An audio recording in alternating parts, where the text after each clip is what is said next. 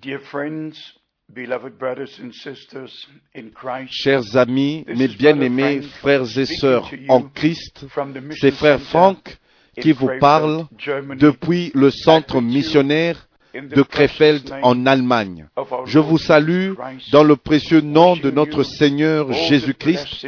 Je vous souhaite toutes les bénédictions de Dieu comme ça a été richement répandu sur son peuple, comme promis dans l'Ancien Testament que c'est en Abraham et sa postérité, sa descendance, Dieu bénira toutes les nations.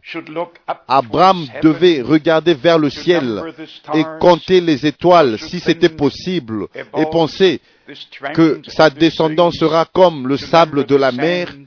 et Dieu lui avait dit que ta postérité sera son nombre, innombrable. Si nous allons dans Galates au chapitre 3 et Galates au chapitre 4, là l'apôtre Paul nous montre que Jésus-Christ était cette postérité promise et au travers de lui, nous héritons toutes choses.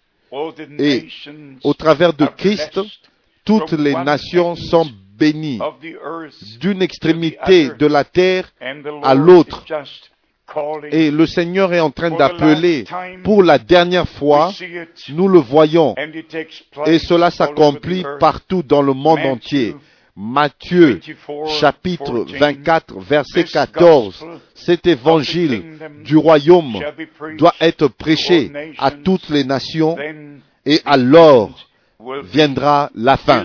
Mais bien aimés, la chose principale c'est ceci, que les véritables enseignements apostoliques et prophétiques de la Bible, nous avons été ramenés dans la volonté directe de Dieu, comme c'est révélé dans sa propre parole, et non des interprétations, et non des explications, et non ajouter ou retrancher quoi que ce soit, mais croyant croyons seulement comme le dit l'Écriture.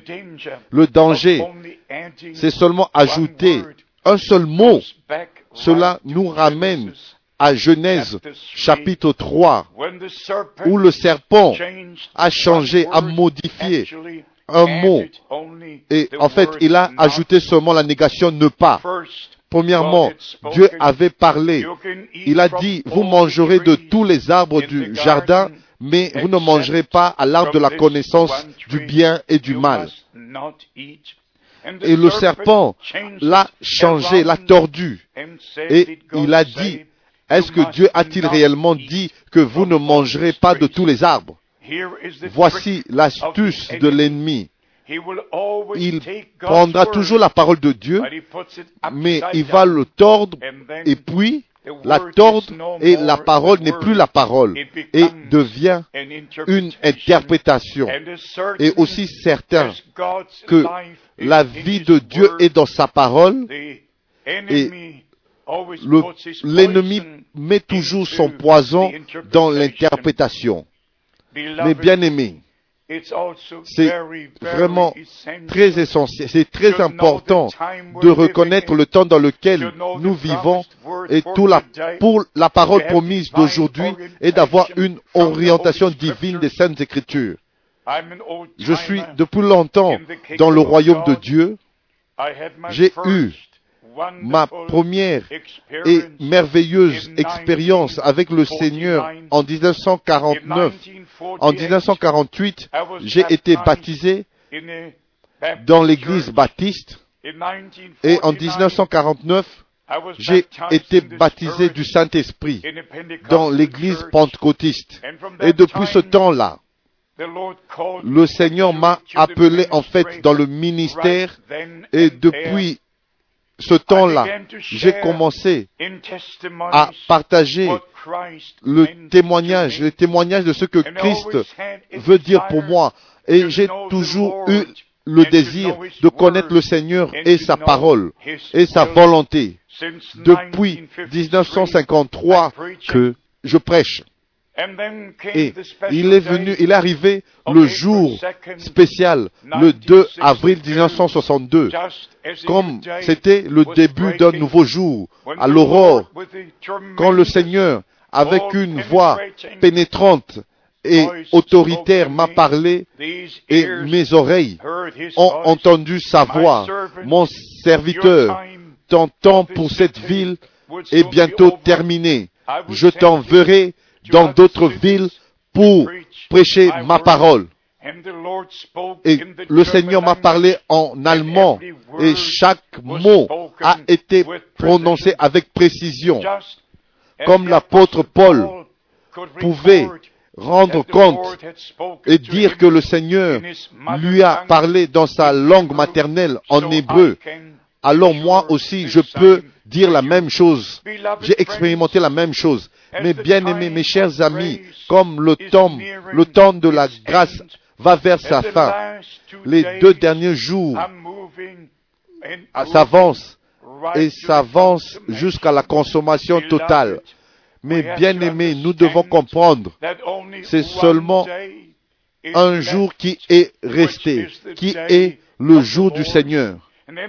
Et nous devons comprendre les prophéties bibliques et nous trouvons cela dans Malachie chapitre 4, quand le Seigneur lui-même a dit, je vous enverrai Élie, le prophète, avant qu'arrive le jour grand et terrible de l'Éternel. Il restaurera toutes choses. Il prendra, il ramènera les cœurs des enfants de Dieu au Père, au, au commencement, comme les choses étaient au commencement et comment c'était prêché et comment ça a été accordé et expérimenté par le Saint-Esprit depuis le commencement de l'Église du Nouveau Testament. En ce jour-là, en ce grand jour de la Pentecôte. Mais, bien aimés, mes chers amis, la totale restauration doit s'accomplir avant le retour de Christ. Et comme ça a été tout au long de l'Ancien Testament et aussi tout au long du cours du Nouveau Testament, Dieu trouvera toujours quelqu'un sur qui il pourra poser ses mains, avoir ses mains, quelqu'un sur qui il pourra mettre sa main et quelqu'un à qui il pourra révéler sa parole, quelqu'un qui pourra le servir son prophète. Et le Seigneur dans le Nouveau Testament a appelé les apôtres, mais bien aimés. Un apôtre, c'est quelqu'un qui a été envoyé.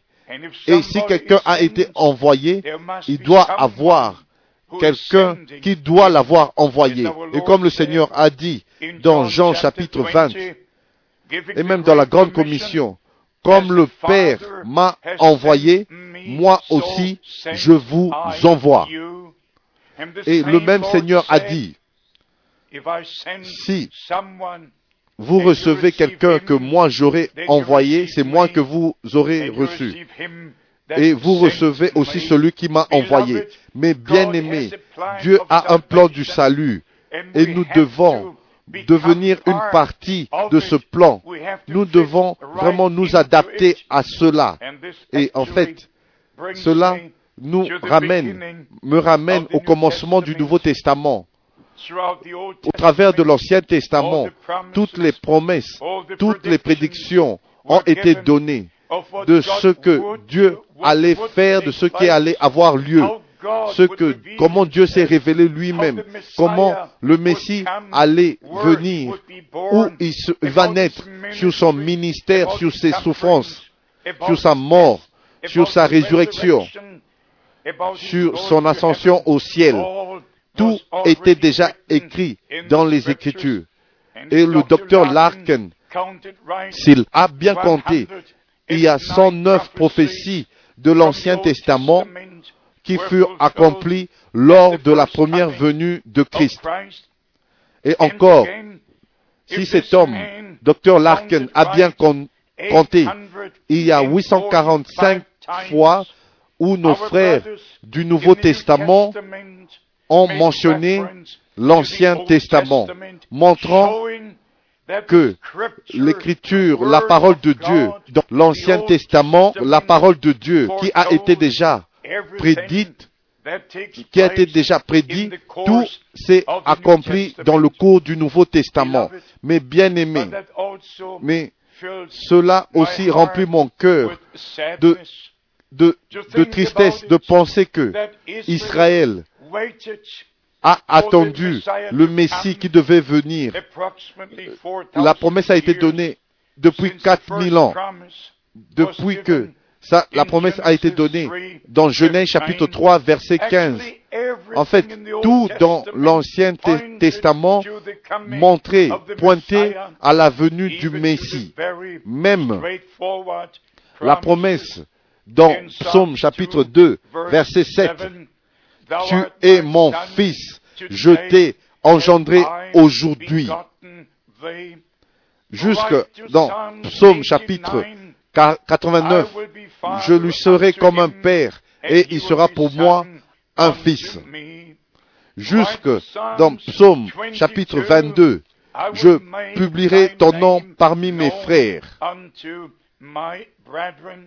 Jusque dans Ésaïe, au chapitre 7, verset 14, une vierge concevra et un fils naîtra. Et mes bien-aimés, mes chers amis, chers frères et sœurs, vous lisez Jean chapitre 1. Il est venu chez les siens et les siens ne l'ont point reçu. Quel dommage, quelle tristesse. Ils ont attendu, ils ont chanté, ils ont apporté des sacrifices et ils ont prêché, ils ont enseigné. Tout ce qu'ils faisaient était sur la venue du Messie. Et quand il est venu, il a été, il fut rejeté. Il a été appelé par tous les noms, tous les noms qu'on peut donner à un homme. Si vous lisez les, les, les évangiles, comment, comment les, scribes et les docteurs ont appelé Christ. Il était possédé du malin, du diable. Ils l'ont appelé Belzébul. Ils ont appelé le diable. Tout ce qui pouvait être donné, on lui a donné. Et le même Seigneur Jésus a dit dans Luc chapitre 19, à partir du verset 41, il a regardé à Jérusalem et il a pleuré amèrement et il a dit, si toi aussi, au moins en ce jour qui t'est donné, tu connaissais les choses qui appartiennent à ta paix, mais maintenant elles sont cachées à tes yeux. Et le Seigneur a dit, il viendra sur toi des jours où tes ennemis t'environneront, t'environneront, te trancher. Vous connaissez l'écriture. Et ils ont détruit la ville. Ils ont détruit même le temple aussi. Et tout était en désolation. Et il est dit ici, à la fin du verset 44, parce que tu n'as pas reconnu, connu le temps où tu as été visité. Quand Dieu fait l'histoire, quand Dieu accomplit ses promesses, il visite son peuple.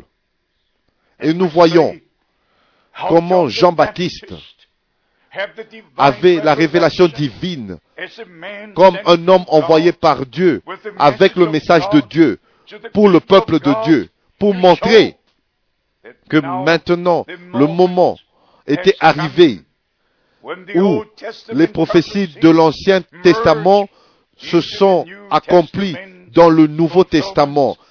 Et il a pointé à l'agneau de Dieu et il a dit, voici l'agneau de Dieu qui ôte les péchés du monde.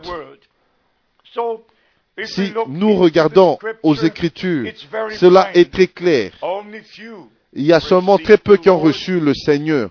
Et tous ceux qui l'ont reçu, à eux, il leur a donné le pouvoir de devenir fils et filles de Dieu. Et si vous allez dans d'autres Écritures, même dans Romains, au chapitre 11, parlant aux Juifs, et non tous, et non tous qui ont reçu Christ. Et c'est comme ça, ils, ils n'ont pas eu reçu la grâce devant Dieu. Ici, il est dit dans Romains 11, verset 7, Quoi donc? Ce qu'Israël cherche, il ne l'a pas obtenu, mais les élus l'ont obtenu, tandis que les autres ont été endurcis. Et alors Dieu, quand Dieu visite son peuple, alors le temps est arrivé, et non de penser, mais de croire, de croire au moment même où le Seigneur nous parle. Et ainsi, il, pourrait ne plus avoir une autre chance où le Seigneur pourrait vous parler. Conformément à ce qui est écrit dans Job, Dieu parle à chacun deux ou trois fois dans sa vie, d'une manière ou d'une autre. Mais bien aimés, maintenant le Seigneur nous parle. Et je vous dis, pourquoi est-ce que je mets l'accent spécialement aujourd'hui sur le peuple de Dieu, Israël, qui n'avait pas reconnu le temps et l'heure de la visitation de Dieu. Ils avançaient avec leur propre programme qui était très religieux. Mais c'était devenu une forme. Il n'y avait plus de vie. Il n'y avait plus de révélation. C'était simplement une forme extérieure. Mais bien aimé, qu'en est-il du christianisme de nos jours? Est-ce que la vie de Dieu est manifestée Est-ce que on voit Christ, le Seigneur? Partout, il y a des dogmes, il y a des enseignements qui n'ont pas leur origine, origine dans la parole de Dieu. Mais mes bien-aimés, quand je regarde dans l'histoire, et si vous pouvez prendre des livres et des livres, le même peuple d'Israël qui n'avait pas reconnu le jour de la visitation de Dieu, ils attendaient, ils ont écrit les Mishnah, la Ganda, le Targum, ils, ont écrit plusieurs, plusieurs livres. Toute la liste, vous pouvez voir. Ils ont écrit des Talmuds. Ils ont écrit un Talmud de Jérusalem, un Talmud de Babylone. Et si vous allez aux années, à toutes ces années, dans ces, où ces choses qui ont été accomplies dans 500 ans, en notre temps, non avant Christ, mais après Christ. Alors, mes bien-aimés, imaginez-vous, ils ont, ils, ont, ils ont ignoré simplement le Nouveau Testament, ils, ont, ils sont passés au-dessus des les quatre évangiles, les évangiles, et ils ont ignoré tout ce qui est dans le Nouveau Testament comme accomplissement de l'Ancien Testament. Ils mettaient leurs traditions, ils, écrivaient leurs propres traditions dans leurs propres livres. Même aujourd'hui, ils ne lisent pas seulement la Torah, mais ils lisent le Talmud de Babylone et le Talmud de Jérusalem, le Mishnah et tous ces livres. Mais bien aimés, qu'en est-il de l'Église du Nouveau Testament, de toutes ces dénominations Quel genre de livres ils étudient? Est-ce qu'ils étudient la parole de Dieu ou est-ce qu'ils étudient ce que quelqu'un a écrit et interprété de la parole de Dieu?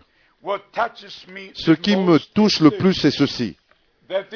que les enfants d'Israël, conformément à Luc chapitre 21, verset 24, devaient aller en amener captifs parmi toutes les nations et que l'épée, ils tomberont sous le tranchant de l'épée seulement parce qu'ils ont rejeté Christ leur Messie. Et ils ont été sous le tranchant de l'épée. Nous venons à peine de, de revenir d'Israël et un frère qui a été assez gentil envers nous nous a donné la liste de tous ceux qui ont été assassinés, massacrés pendant la Deuxième Guerre mondiale. Mais bien aimé, cela afflige C'est absolument, ce n'est pas du tout compréhensif. Nous ne pouvons pas comprendre cela. Si vous êtes dans Yad Vashem, le musée de Yad Vashem à Jérusalem, où on voit l'Holocauste dans toutes les salles, où tous les pays sont représentés, tous les pays où les Juifs ont été assassinés. Juste pour vous donner une petite idée, en Pologne, il y a eu 3 millions qui ont été massacrés. En Hongrie, 300 000 massacrés. De la Tchécoslovaquie, 300 000 massacrés. De la France, 90 000. De la Lituanie, 135 000. De l'Autriche, 65 000. De la Lettonie, 85 000 massacrés. De la Belgique, 40 000 de l'Italie, 15 000. Ça continue, ça continue, ça continue. Jusqu'à 6 millions. 6 millions qui ont été assassinés, assassinés, massacrés par, juste parce qu'ils étaient juifs. Christ est venu pour verser son sang pour établir l'alliance du Nouveau Testament en vigueur, mais ils l'ont rejeté. Mais bien-aimés amis, je suis sur le point de mentionner aussi, de faire un rapport à l'Église du Nouveau Testament. Est-ce que vous avez reçu la parole de Dieu pour aujourd'hui? Jean-Baptiste était l'accomplissement de Ésaïe, chapitre 40, verset 3. Une voix qui crie dans le désert, préparez le chemin du Seigneur. Il était l'accomplissement de Malachie, chapitre 3, verset 1. Vous pouvez le vérifier dans les quatre évangiles. Mais qu'en est-il de la promesse en notre jour, en notre temps, dans notre génération? Tous ceux qui, avaient rejeté le ministère de Jean-Baptiste avaient rejeté le Seigneur parce que Jean avait été envoyé pour préparer le, chemin du Seigneur. Et maintenant, je dois vous dire que William Branham, le serviteur de Dieu et prophète de Dieu, il lui a été dit plusieurs années avant, comme Jean-Baptiste a été envoyé pour préparer la première venue de Christ. Le message qui t'a été donné préparera la seconde venue de Christ. Et maintenant, comme le retour de Christ est imminent, les gens n'en savent rien. Tous continuent sur leur propre voie des réunions charismatiques. Tout le monde veut être une grande personne. Tout le monde veut être un homme de Dieu.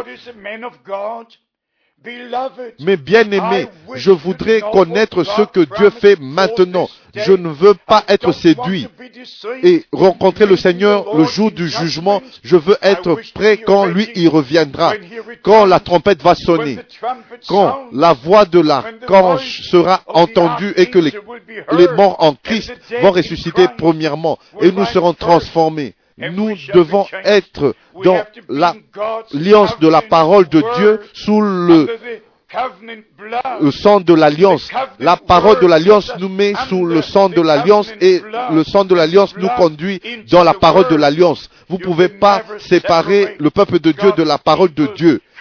C'est comme notre Seigneur qui était la parole manifestée dans la chair. Alors, la parole de la promesse est manifestée dans l'épouse de Christ dans ces derniers jours. Retournez à la parole, retournez au Seigneur, retournez au jour apostolique, retournez aux enseignements du commencement. Tous retournez au Seigneur. S'il vous plaît, retournez au Seigneur.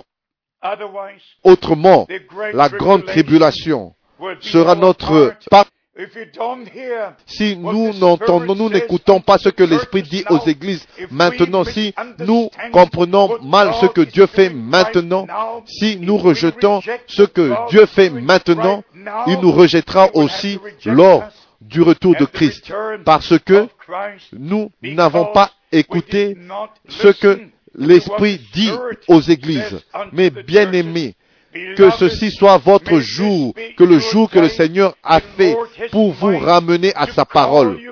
et afin que vous soyez sous la grâce et que la paix de Dieu qui surpasse toute compréhension puisse être en vous et avec vous. J'aimerais entendre parler de vous. Que Dieu vous bénisse dans le saint nom de Jésus. Amen.